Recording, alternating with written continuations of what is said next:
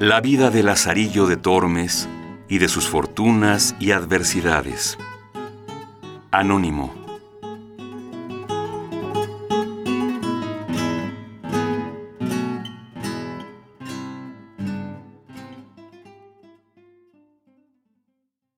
Tractado cuarto. Cómo Lázaro se asentó con un fraile de la Merced y de lo que le acaeció con él. Hube de buscar el cuarto, y este fue un fraile de la Merced, que las mujercillas que digo me encaminaron, al cual ellas le llamaban pariente.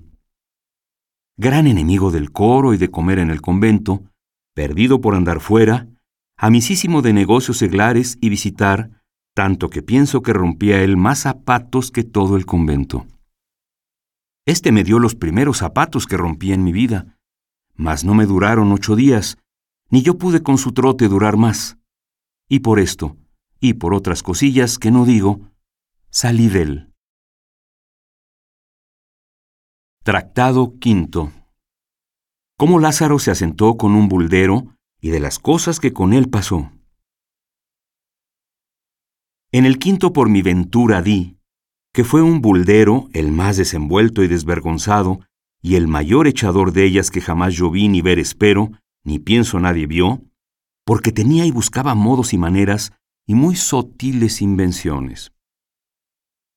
En entrando en los lugares do habían de presentar la bula, primero presentaba a los clérigos o curas algunas cosillas, no tampoco de mucho valor ni substancia, una lechuga murciana.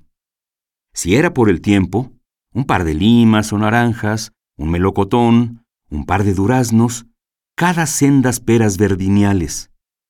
Ansí procuraba tener los propicios porque favoreciesen su negocio y llamasen sus feligreses a tomar la bula. Ofreciéndosele a él las gracias, informábase de la suficiencia de ellos. Si decían que entendían, no hablaba palabra en latín por no dar tropezón, mas aprovechábase de un gentil y bien cortado romance y desenvoltísima lengua. Y si sabía que los dichos clérigos eran de los reverendos, digo que más con dineros que con letras y con reverendas se ordenan, hacías entre ellos un Santo Tomás, y hablaba dos horas en latín, a lo menos que lo parecía, aunque no lo era. Cuando por bien no le tomaban las bulas, buscaba cómo por mal se las tomasen, y para aquello hacía molestias al pueblo, y otras veces con mañosos artificios y porque todos los que se le veía hacer sería largo de contar, diré uno muy sotil y donoso con el cual probaré bien su suficiencia. En un lugar de la Sagra de Toledo, había predicado dos o tres días, haciendo sus acostumbradas diligencias, y no le habían tomado bula, ni, a mi ver, tenían intención de se la tomar. Estaba dado al diablo con aquello, y pensando qué hacer, se acordó de convidar al pueblo para otro día de mañana despedir la bula. Y esa noche, después de cenar, pusiéronse a jugar la colación, él y el alguacil, y sobre el juego vinieron a reñir y a ver malas palabras. Él llamó al alguacil ladrón y el otro a él falsario. Sobre esto, el señor comisario, mi señor, tomó un lanzón que en el portal do jugaban estaba. El alguacil Puso mano a su espada que en la cinta tenía. Al ruido y voces que todos dimos, acuden los huéspedes y vecinos y métense en medio. Y ellos, muy enojados, procurándose de desembarazar de los que en medio estaban, para se matar. Mas con la gente al gran ruido cargase y la casa estuviese llena de ella, viendo que no podían afrentarse con las armas, decíanse palabras injuriosas entre las cuales el alguacil dijo a mi amo que era falsario y las bulas que predicaba eran falsas. Finalmente, que los del pueblo, viendo que no bastaban a ponellos en paz, acordaron de llevar al alguacil de la posada a otra parte. Y así quedó mi amo muy enojado. Y después que los huéspedes y vecinos le hubieron rogado que perdiese el enojo y se fuese a dormir, se fue, y así nos echamos todos. La mañana venida, mi amo se fue a la iglesia y mandó tañer a misa y al sermón para despedir la bula. Y el pueblo se juntó, el cual andaba murmurando de las bulas, diciendo cómo eran falsas, y que el mismo alguacil riñendo lo había descubierto. De manera que atrás que tenían mala gana de Tomaya, con aquello del todo la aborrecieron. El señor comisario se subió al púlpito y comienza su sermón y a animar la gente a que no quedase sin tanto bien y indulgencia como la santa bula traía. Estando en lo mejor del sermón, entra por la puerta de la iglesia el alguacil y desde que hizo oración levantóse y con voz alta y pausada, cuerdamente comenzó a decir, Buenos hombres, oídme una palabra, que después oiréis a quien quisierdes. Yo vine aquí con este chacuervo que os predica, el cual me engañó y dijo que le favoreciese en este negocio y que partiríamos la ganancia. Y ahora, visto el daño que haría mi conciencia y a vuestras haciendas, arrepentido de lo hecho, os declaro claramente que las bulas que predica son falsas, y que no le creáis ni las toméis, y que yo, directe ni indirecte, no soy parte en ellas, y que desde ahora dejo la vara y doy con ella en el suelo. Y si en algún tiempo éste fuere castigado por la falsedad, que vosotros me seáis testigos como yo no soy con él, ni le doy a ello ayuda, antes os desengaño y declaro su maldad. Y acabó su razonamiento. Algunos hombres honrados, que allí estaban, se quisieron levantar y echar al alguacil fuera de la iglesia por evitar escándalo. Mas mi amo les fue a la mano y mandó a todos que, so pena de excomunión, no le estorbasen más que le dejasen decir todo lo que quisiese. Y ansí, él también tuvo silencio, mientras el alguacil dijo todo lo que he dicho. Como cayó, mi amo le preguntó si quería decir más que lo dijese. El alguacil dijo, Harto más hay que decir de vos y de vuestra falsedad, mas, por ahora, basta. El señor comisario se hincó de rodillas en el púlpito y puestas las manos y mirando al cielo, dijo ansí, Señor Dios, a quien ninguna cosa es escondida, antes todas manifiestas, y a quien nada es imposible, antes todo posible, tú sabes la verdad, y cuán injustamente yo soy afrentado. En lo que a mí toca, yo le perdono, porque tú, Señor, me perdones. No mires a aquel que no sabe lo que hace ni dice, mas la injuria a ti hecha te suplico, y por justicia te pido, no disimules. Porque alguno que está aquí que por ventura pensó tomar aquesta sancta bula, dando crédito a las falsas palabras de aquel hombre, lo dejará de hacer. Y pues es tanto perjuicio del prójimo, te suplico yo, Señor, no lo disimules. Mas luego, muestra aquí milagro, y sea de esta manera que si es verdad lo que aquel dice y que yo traigo maldad y falsedad, este púlpito se hunda conmigo y meta siete estados debajo de tierra, do él ni yo jamás parezcamos. Y si es verdad lo que yo digo, y aquel, persuadido del demonio por quitar y privar a los que están presentes de tan gran bien, dice maldad, también sea castigado y de todos conocida su malicia. Apenas había acabado su oración el devoto señor mío, cuando el negro alguacil cae de su estado y da tan gran golpe en el suelo que la iglesia toda hizo resonar y comenzó a abramar y echar espumajos por la boca y torcella y hacer visajes con el gesto, dando de pie y de mano, revolviéndose por aquel suelo a una parte y a otra. El estruendo y voces de la gente era tan grande que no se oían unos a otros, algunos estaban espantados y temerosos. Unos decían, el Señor le socorra y valga. Otros, bien se le emplea, pues le levantaba tan falso testimonio. Finalmente, algunos que allí estaban, y a mi parecer no sin harto temor, se llegaron y le trabaron de los brazos, con los cuales daba fuertes puñadas a los que cerca de él estaban. Otros le tiraban por las piernas y tuvieron reciamente, porque no había mula falsa en el mundo que tan recias cosas tirase. Y así le tuvieron un gran rato, porque más de quince hombres estaban sobre él, y a todos daba las manos llenas, y si se descuidaban, en los hocicos. A todo esto, el señor mi amo estaba en el púlpito de rodillas, las manos y los ojos puestos en el cielo, transportado en la divina esencia, que el planto y ruido y voces que en la iglesia había no eran parte para apartalle de su divina contemplación.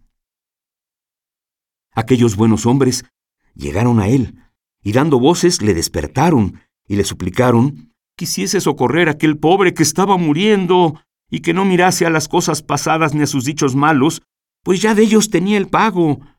Mas, si en algo podría aprovechar para librarle del peligro y pasión que padecía, por amor de Dios lo hiciese, pues ellos veían clara la culpa del culpado y la verdad y bondad suya, pues a su petición y venganza, el Señor no alargó el castigo.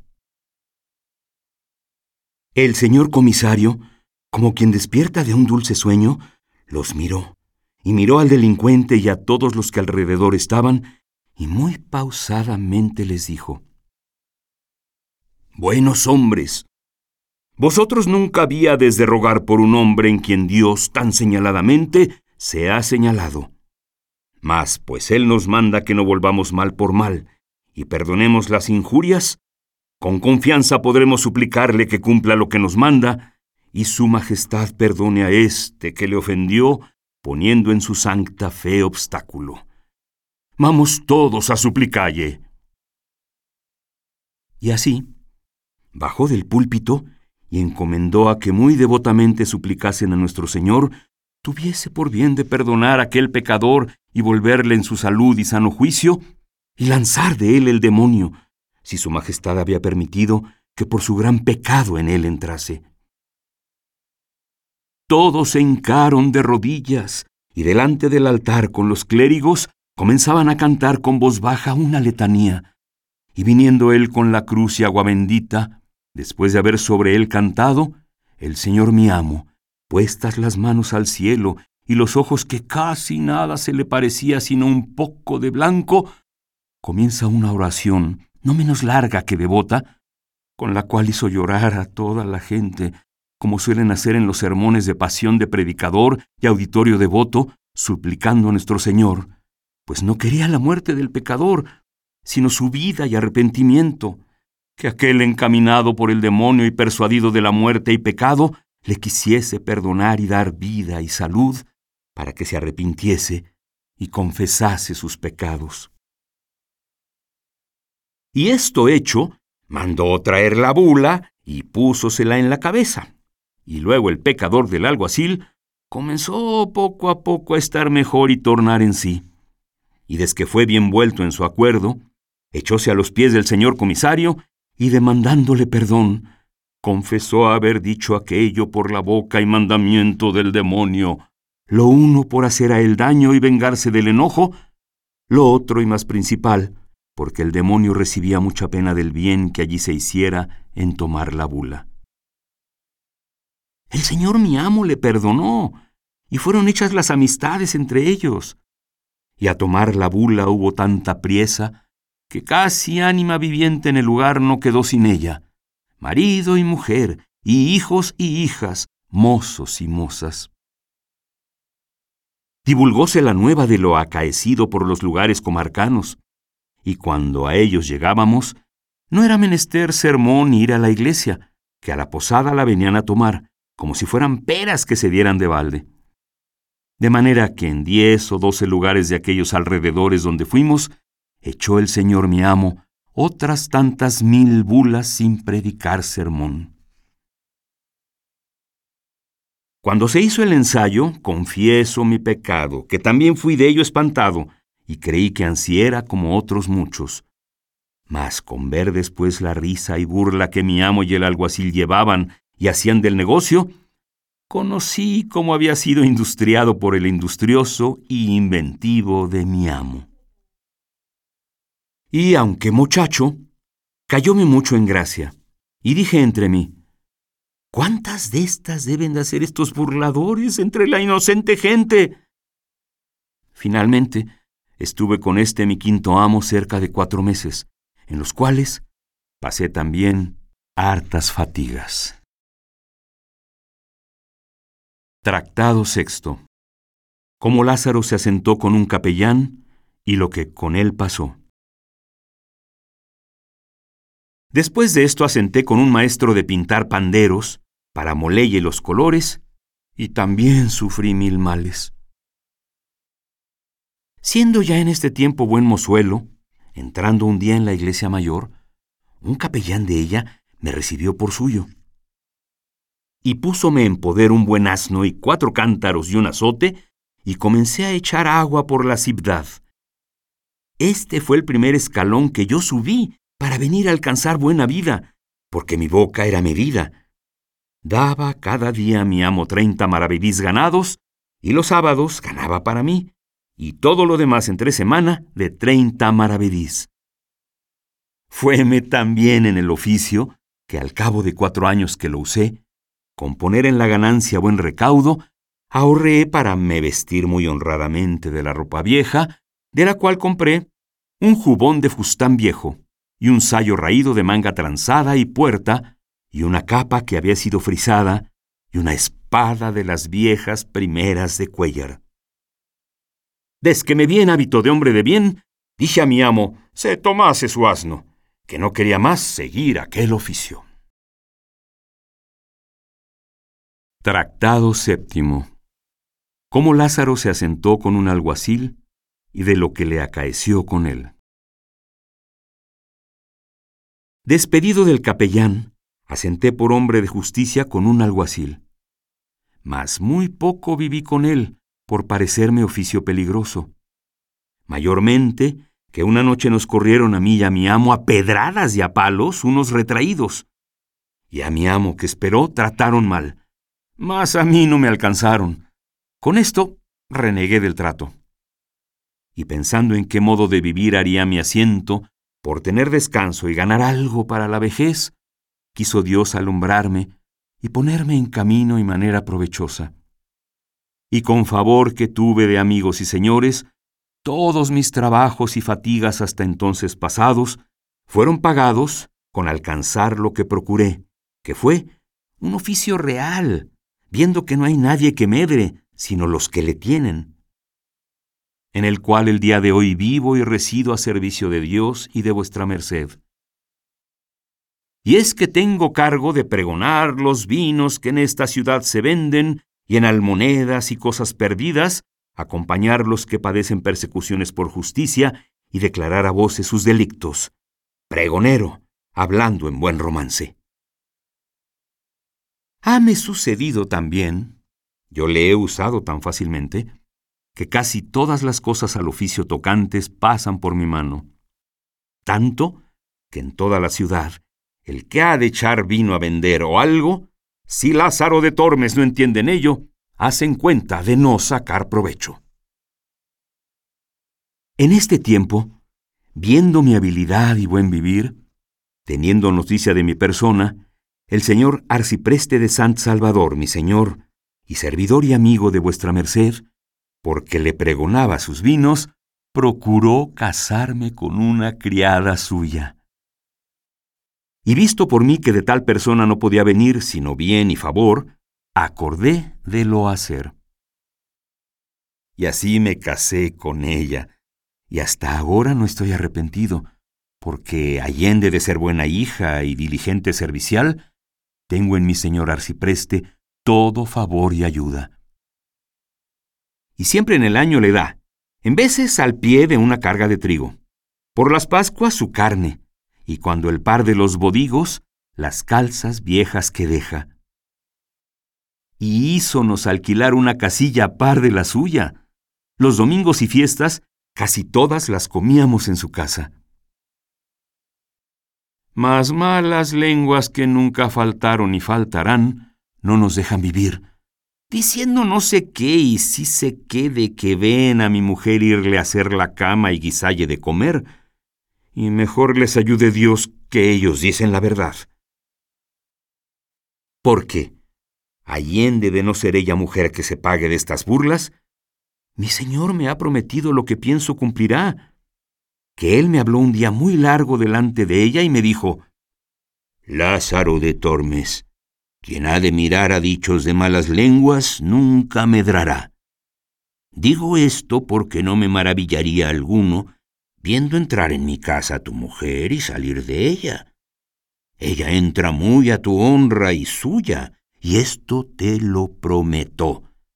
Por tanto, no mires a lo que pueden decir, sino a lo que te toca, digo, a tu provecho. Señor, le dije, yo determiné de arrimarme a los buenos. Verdad es que algunos de mis amigos me han dicho algo de eso, y aún por más de tres veces me han certificado que antes que conmigo casase, había parido tres veces, hablando con reverencia de vuestra merced, porque está ella delante.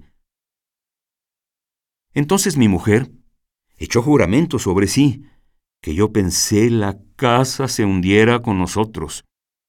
Y después tomóse a llorar y a echar maldiciones sobre quien conmigo la había casado, en tal manera que quisiera ser muerto antes que se me hubiera soltado aquella palabra de la boca.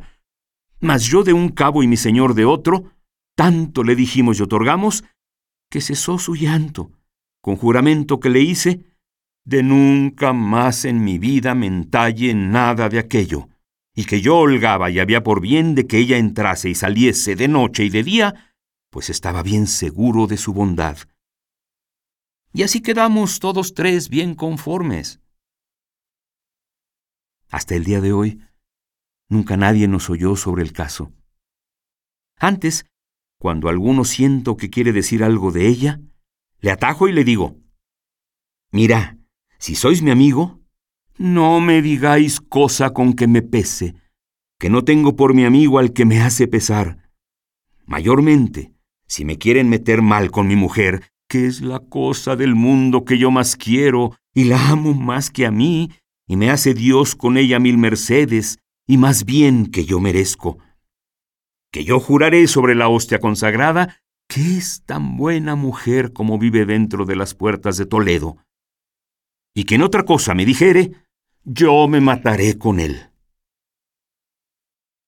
De esta manera, no me dicen nada, y yo tengo paz en mi casa.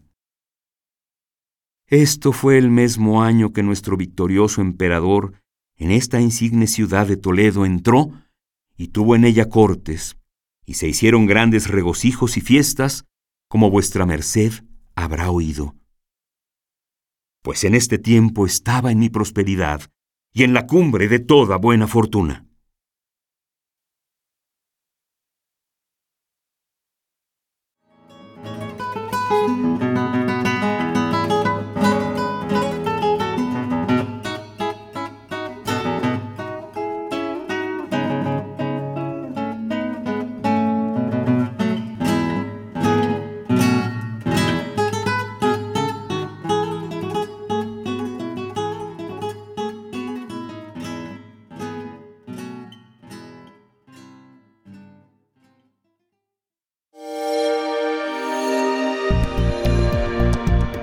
Descarga Cultura. Descarga Cultura. Punto UNAM.